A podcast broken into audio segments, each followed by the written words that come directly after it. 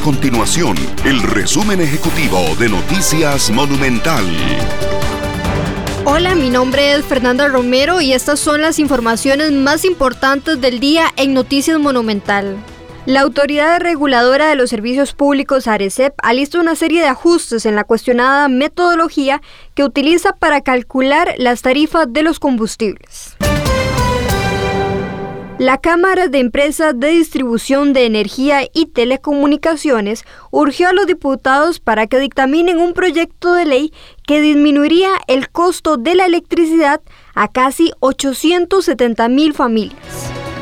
Estas y otras informaciones usted las puede encontrar en nuestro sitio web www.monumental.co.cr. Nuestro compromiso es mantener a Costa Rica informada. Esto fue el resumen ejecutivo de Noticias Monumental.